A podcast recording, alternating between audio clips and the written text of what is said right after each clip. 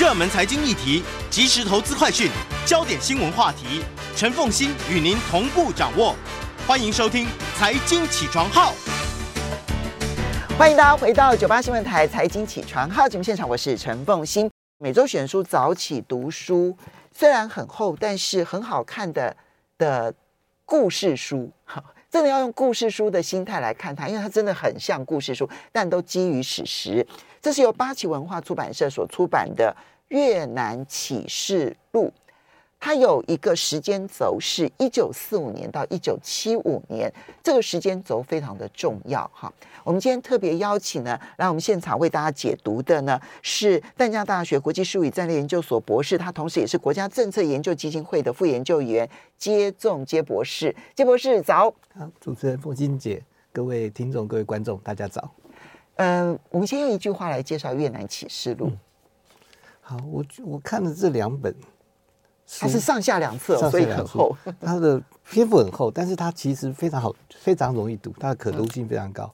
我看完之后，我马上浮现的就是我们研究战略的一个英国的一个宗师李德哈特先生，他曾经在他的呃最后一本书的书名就是为何不向历史学习？为何不向历史学习？对，因为我们在看他虽然谈的是越南，但是我们发现就是呃整个法国也好。美国也好，在这个印度支那或者叫越南的这个整个过程当中，嗯、他们在决策上、在执行上所犯下的一所产生的一连串的问题，导致这个悲剧不断的扩大、延长的这一连串的问题，嗯、其实到后来都不断的重现。嗯，这马上就让我想到美国在阿阿美国在阿富汗的一个状况，这边真的让人觉得是说，因为你看到这里面的。他描述很多决策的过程、决策的想法，还有执行的过程，都跟阿富汗的情况一模一样。对，那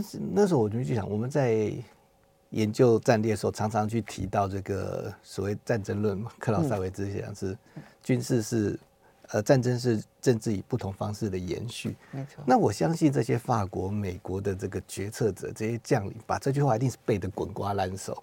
但是现在看起来，他们也真的只是背得滚瓜烂熟而已。里面所有犯的错误都不断的产生。在战争里面，他这句话其实他最主要的目的就是说，呃，军事的部分，呃，政治目标，呃，是决定这个战争该怎么打。对，政治政治来决定目标。但他一再强调，就是说，你这个军事手段没有办法去弥补。你在政治规划上，在政治目标设定上的错误，嗯，但是呢，美军在美国在越南，以及乃至于在后面在阿富汗，嗯。其实基本上都完全忽略掉了这一点，嗯，像在这本书里面，他其实在上集他很快就提到是说，其实在我在美国决定大规模介入之前，在华府的一些研究者就已经提出了，就是说印度支那问题的前景。其实取决于政治、社会、文化。嗯，可是，在一九六四年，华府在辩论是不是要大规模的军事介入的时候，基本上都没有去讨论这些。对，华府只在讨论说，我到底该动用多少兵力，我该出动多少火力，就才能够摆平。所以他们相信。军力这件事情就可以解决一切。对，他们对于政治的、社会的、文化的、经济面的所有的一切，通通都不关心。对，尤其是人民最不关心。他们都只讨论到是说，哎，到底该出动多少火力？到底该该出动多少兵力？嗯。那其实后来在美国在面对阿富汗问题的时候，到后来其实也是如此。尤其在这个战争拖长之后，我们发现，在华府最主要的辩论就是说。美军兵力到底该增加还减少？嗯，我什么时候可以把美军兵力减少？嗯，我什么时候可以把美军撤出？嗯，但对其他的问题，在华府的主要决策者的视野当中，几乎都消失了，几乎都消失了。只是这两本书真的是，你那个过程当中，你就会发现。可是那个政治问题呢，社会问题呢，他完全真的都没有纳入他在决策的时候的考量，他纯粹考虑的就是我的军事投入多少，哎，我可以赢得胜利，哎，我现在已经无法赢得胜利了，我要怎么样子可以比较有尊严的撤出军力？他永远考虑的都是这个点。或许是，或者说他曾经注意到政治上问题，但是他认为政治问题他既然没办法解决。他就相信哦，我可以用火力来去弥补这一 弥补这一切，因为我在其他方面无计可施，那我就用我认我就我就不断的告诉自己，我可以用强大的火力，但强大的火力永解决这个事情。强大的火力永远改不了、改变不了你的政治目标的错误。对，没有错。好，这本书的作者呢，Hastings 啊，他呃何许人也？他凭什么来写这样的一本书？嗯、因为这里面会牵涉到说，其实讨论越战啊，或讨论美国在越南的悲剧的书，其实是非常的多的。好，汗牛充栋。那么。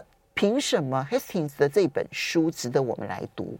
好，首先我们可以注意到这个作者他的背景，他其实不是学院派的历史学家，嗯，或者是军呃，或者是将领，或者是军官，他其实本身是记者出身，嗯，他曾经当过呃在 BBC 啊每日电讯报，他当过这个记者，所以他是英国记者，对。那我其实我看到这个作者的背景，还有他这个在这里两本书的这种叙述方式、书这个写作的方式，让我会想到这个雷恩。那雷恩的是谁？就是写《最长的一日》、《最长的一日》、《夺桥一日》、《夺桥一恨》，还有《最后一役》所谓的雷恩三书。嗯，我觉得他们有个共同点，第一个他们也都是记者出身。嗯，那他们两个记者出身的作者，他们在写这个重大历史事件的时候。他们不会像传统的这个学院派的历史学家或者是军事研究者常常有的一个一个一个限制，就是过分执着于很多的文献，过分执着于很多的文件，嗯，然后呢，只把焦点放在少数的政治领袖跟决策者。这个常常是战略学家跟历史学家最常做的事情，爬书文献，对对不对？嗯，但是这个。作者 Hastings 跟雷恩其实是一样，就是他们在处理这些重大事件的时候呢，他们不会去忽略掉文献文件的重要性。嗯，但是他们可能是因为出于记记者工作的关系，他们会常常会把焦点放在在这个大事件当中，嗯，底下的人群。所以文献文件可以帮助我们理解事件的一个大架构，发生了哪些事。可是，在这发生的事件过程当中，里面参与的人，他们可能是什么样的想法？对，他们遭遇了什么样的问题？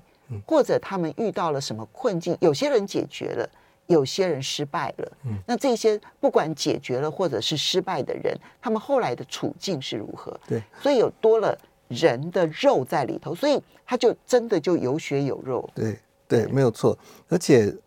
他这样打，他补充了，而且更我觉得更难得的是，Hastings 也好，雷恩也好，他们虽然引用大量的这种个人的记录回忆，嗯、但是呢，他们又很审慎的跟一些他所看到的文献去做结合跟比对，嗯、所以他不会在铺陈这些事情的时候呢，他可以避免是说，哦，你过分重视文献会让你整个著作看起来非常的冰冷。对对对，对，但是呢。他在整个写作，因为他又很谨慎的去参照文献，所以也可以避免所谓的口述历史或一些回忆录常常有的就是呃个人的一些偏见，或者是个人呃没有办法看到全貌的这些问题。对，所以让整本书变得非常的丰富。它不但有历史价值，有战略的价值，也你也看到很多人的故事。所以它既好看，然后同时在战略上面很值得参考。我们稍微休息一下，等一下回来我们就来看看越南。其实了解越南对我们的帮助也很大。欢迎大家回到九八新闻台财经起床号节目现场，我是陈凤欣。每周选书早起读书，今天为大家介绍的是八旗文化出版社所出版的《越南启示录：一九四五到一九七五美国的梦魇，亚洲的悲剧》啊。我觉得，嗯，刚刚，呃，这这这本书这两本啊，它上下两册很厚，因为它每一册呢都还有。四百多页，所以两册加起来的话，当你如果扣除掉注释啦，扣除掉那一些参考文件的话，大概是六呃七百页左右哈。可是它是它是战争史，它也是战略必读的书，但它也是一一两本很好看的故事书。就真的是像看故事一样，一页一页的这样，读性非常高，你很其实很快就看完，对，看读起来真的没有花很多的时间。好，那在我们现场的是国家政策研究基金会副研究员接种接博士。那我觉得，嗯、呃，像像接种，因为是学战略的嘛，哈，所以非要读这一这两本书。那但是对我来讲，我会觉得现在我们讲南向政策，然后我们想要跟越南打交道。嗯可是很多人都会提到说，你跟越南打交道的时候，如果你不知道它的历史，你会发现你会不知道怎么跟越南真正的打交道。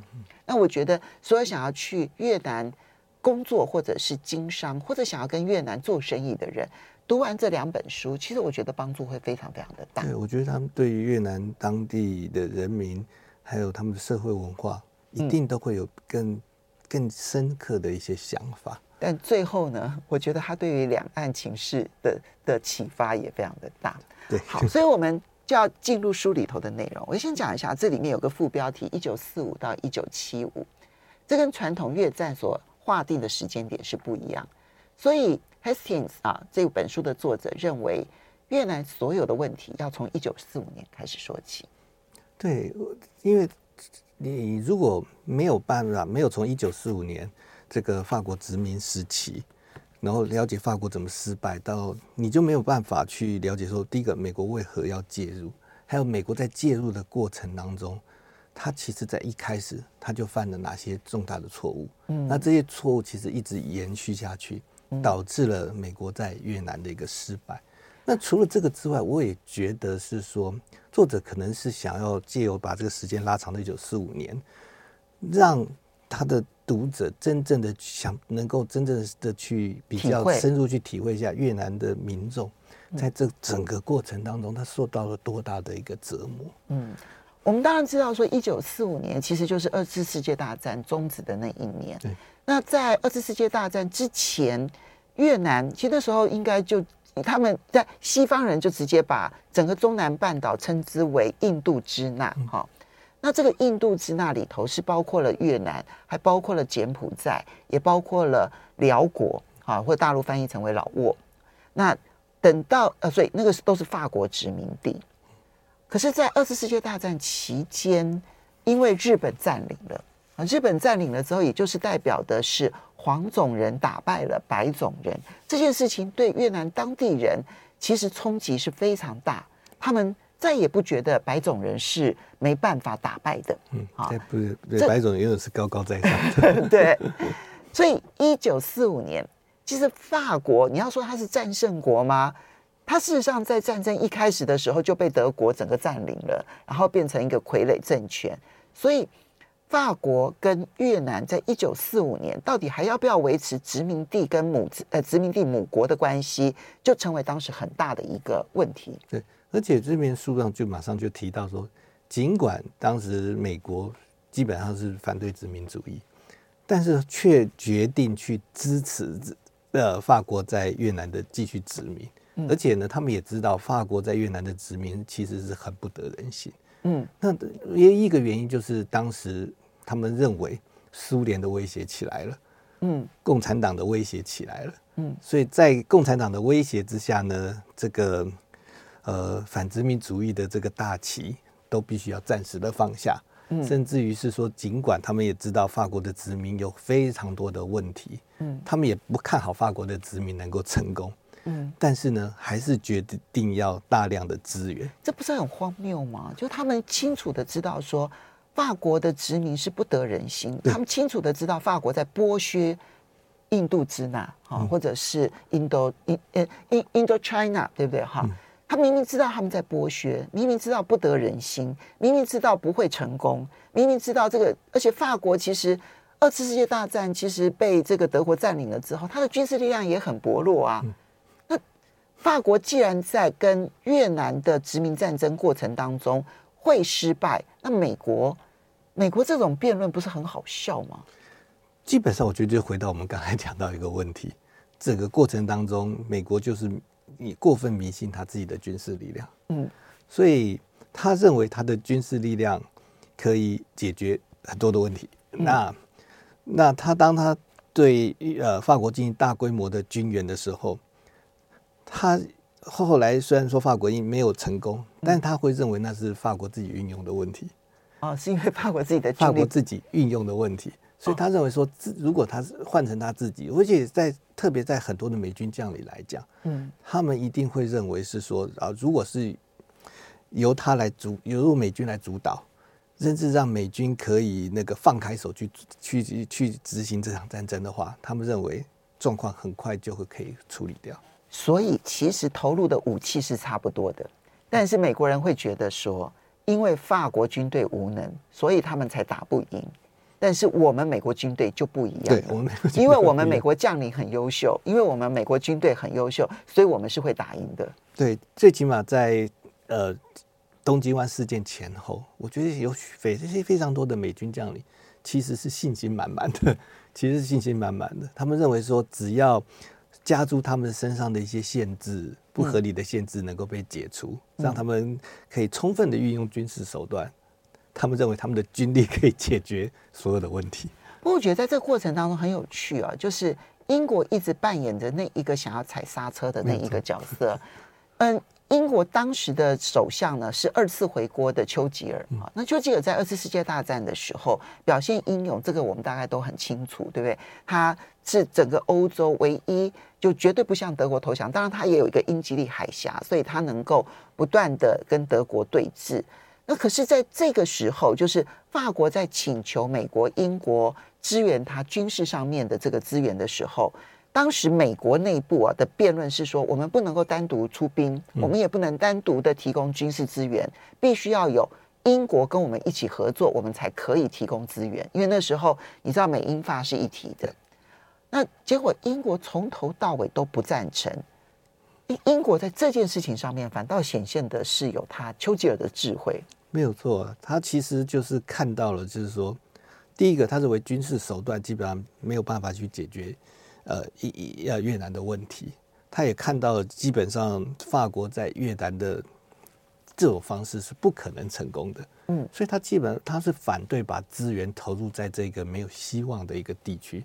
然后你在这个地方投入的资源越大。你只是会损害到，呃，西方世界对抗这个共产主义扩张的能量。其实英国并不，其实特别是丘吉尔，他是最早提出铁幕之说的人。他其实甚至于比美国还早注意到，呃，苏联还有共产主义所对世界、西方世界所造成的威胁。可是他在处理这个事情，上就非常的务实。嗯，美国当时就是基于一个所谓的骨牌理论，嗯，认为中国。中国啊，中国大陆这个骨牌倒下了。如果越南再倒下，所以产生整个连锁效应，让整个亚洲会赤化。嗯，但是英国虽然也是非常注意共产主义的威胁，但是他对于资源的运用，对于目标的设定，他写的比美国务实。嗯，他看到了，虽然必须要想办法去阻挡共产主义的扩张，但是他认为在越南这个状况，特别在法国殖民的这政府的这种状况。他认为任何的努力不可能成功。嗯，其实有的时候啊，那一时的和平可能会带来更多的灾难。那么，一九五四年，终于法国跟越南之间的战争结束了，哈，就越盟呢打败了法国。其实某种程度应该这样讲。那现在法国要寻求撤退，所以呢，有了一个日内瓦协定。这个日内瓦协定呢，越盟的人参加了，法国要当然要参加，美国也要参加，而中国大陆以及苏联都参加了，因为越共背后其实是中苏提供的很多的资源，所以呢，等于是打仗的人以及背后的老大哥们，通通都出席了。这一次的日内瓦的这个协呃合约呃谈判的结果，最后形成了北越跟南越。可是从作者的角度来讲，越盟打赢了战争。可是得到的太少，对，而南越政府什么都没有做，却得到了太多。这件事情是埋下后面的越战很重要的一个阴影。为什么会如此？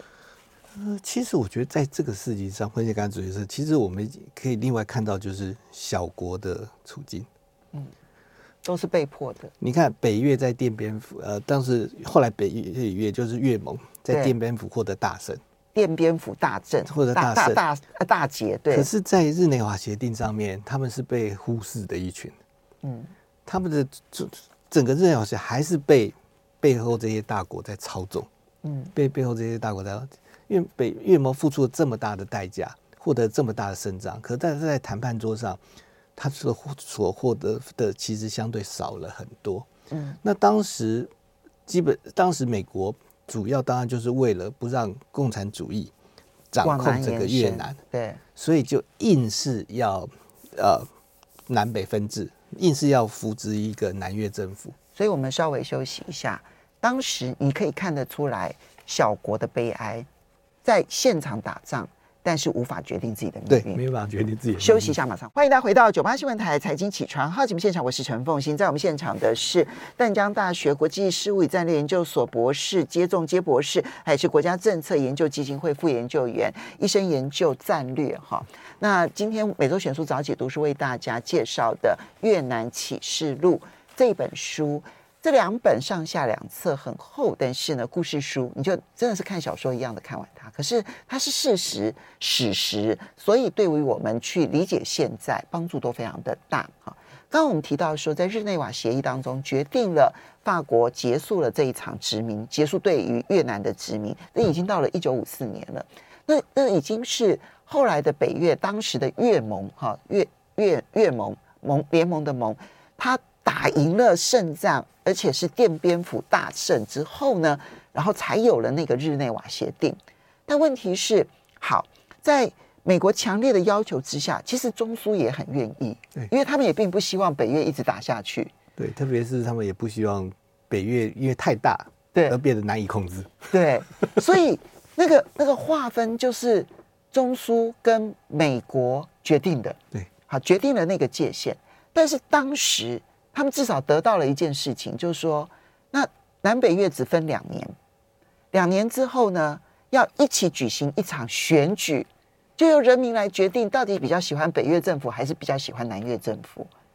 可是这个时候就发现是美国拒绝要选举，因为他觉得当时他所扶持的南越政府可能没办法在选举中获胜，因为他扶植了一个吴廷琰，这个其实是一个。很精英，然后跟南越民众完全不愿意有任何的接触，然后又非常的贪腐，对，这这样子才引发了后面的战争。可是整个美国卷入大规模的战争，其实是东京湾事件。我们来看一下东京湾事件。我觉得这本书里面提到东京，我在看到东京湾事件的时候，其实我会不断的想到台湾的现在。嗯。因为整个东京湾事件呢，虽然大家觉得是美军大规模介入的一个转捩点，但造成整个东京湾事件，其实后来看起来其实只是一连串的乌龙事件。嗯，首先在第一天的时候，约一个美军的驱逐舰去接近了北越的海岸，去执行电子监听任务。嗯，当时一个在北越战情中心执勤的一个我们叫做高勤官，嗯，他其实违背了上级的指导。嗯。他就是自作主张，嗯，下令这个北越的海军出面去拦截，嗯，因此就爆发了美军驱逐舰跟北越的炮艇之间的一个冲突，嗯，那这个动作其实后来这个指挥官其实后来在相关的文件显示，当时北越政府其实是禁止的，嗯，那当这个第一线的指挥官派出了北越的这个炮艇之后。呃，河内其实还尝试下令要把他们召回，但是时间已经来不及了。嗯，那这个这这这个事情之后的第二天，也就是整个东京湾事件最关键的一天，就是美军不但继续决定执行电子监听任务，而且还扩大规模。这个其实后来有很多的史学家都批评这件事情，而且还扩大规模。嗯，那在扩大规模过程当中，其实在整天里面，北越其实没有采取任何的反制行动。就表示他们已经知道说不需要再不不应该再采取任何行动。北越河内当时也不打算扩大跟美国之间的冲突，嗯，而且更重要是当时在附近他也没有可以动用的武力。嗯，但是在这个过程当中就产生了一连串的技术上的失误。首先第一个是呃美军的驱逐舰、美军的舰队突然从雷达上看到很空中目标跟海上目标，嗯，他们就认为说是。北越那呃，北越要出动军机跟军舰来攻击他们，但后来实际上证明，这个是雷达照射到陆地之后，或者照射到海面之后的一些反一些反射。他们并不是真的出现了海上跟海上空中目标，这其实是雷达讯号上的一个解读的误判。然后美军的监听站呢，也监听到一些讯息，也做出了错误的解读，就认为是说哦，就发出了警告，是说北越准备对。这个美军的舰队发动攻击，嗯，然后再加上美军的呃驱逐舰雷达看到刚刚所谓的空中跟海上目标之后，他马上就下马上就下令对这些目标开火。嗯，前前后后他有一艘光是一艘军舰前前后后就发射三百发炮弹，但实际上呢，在这附在美军舰队周边根本没有北越的任何的船只，没有敌军，根本没有敌军。嗯，但是这个事情出马上上报到呃华府五角大厦之后，呃呃，美国国防部高层就整个就炸掉了，就马上去麦纳马纳就马上去向詹森总统报告说，呃，我们遭到了攻击攻击，那要求詹森总统授权美军可以采取报复行动。这件事情是很有名的一个，有人认为是乌龙事件，但也有人认为说，这其实只是美军要参战的一个借口，或者是说，很多的美军高层都在想找一个事件，都希望有一个事件爆发，让他们可以大规模的对北约出手。而且这个事情，我觉得更讽刺的在于，就是说，好，詹森总统虽然很快的下令授权进行报复，可是，在报复行动开始之前的大概四五个小时，就已经有不断的美军的报告。回到五角大厦，只是说整个事情有问题，嗯，整个事情很可能只是呃讯号上面的失误或误判，嗯，但到这个时间点，已经没有美国国防部的高层，已经没有人愿意再去呈报这些消息给总统，所以总统并不知道那是个乌龙，对，并不知道这个时候，而且这个事情其实，呃，按照书中的讲法，在美军开始出动报复之前，大概四五个小时，五角大厦就已经得到了相关的报告。所以时间上是来得及，时间上要阻止是来得及的，但是这个时候不但没有人愿意去阻止，甚至于书中还提到说，当时国防部长麦纳马纳还采取了很多的手段，不让这些讯息传递给总统，或不让这些讯息外泄。所以当时民众是被蒙蔽的，然后也因此，其实美国国会也被蒙蔽。美国国会后来还在通过一个决议案，嗯，允授权就是让美军可以大规模的介入。其实这一段东京湾的乌龙事件，但也是美国呢，就是大规模介入越南，然后真正开启越战的一个开始。如果从越战的这个时间点来看的话，通常会把东京湾事件视为一个开启点。可是如果源自于乌龙，你为什么会特别想到？两岸之间现在的台海情势，因为我们可以看到，现在两岸自从八月那个佩洛西议长访台之后，中国大陆他已经说，他等于是片面推翻了所谓的中线默契了。没错。那中国大陆的军机跟军舰现在呃在台湾周边出现的次数不但越来越多，嗯，强度也越来越强，嗯，距离也越来越近，嗯。那对于我们这个国军来讲，我们的预警的预警的空间反应的时间也缩短，而且更重要的是，当中线默契不在的时候，共军的行动变得很不可测。嗯，因此我们第一线国军的压力其实很大。那在双方这种短兵相接的频率变高的状况之下，而彼此之间又非常的亢奋的一个状况之下，我们其实很担心会不会也出现第一线人员因为误判或者单纯的意外事件而导致了。这个冲突，对，然后呢，又因为双高层的沟通不良，而让这个冲突无法控制。所以呢，越南启示录，我们好好的在历史当中学教训。要非常谢谢接种接博士。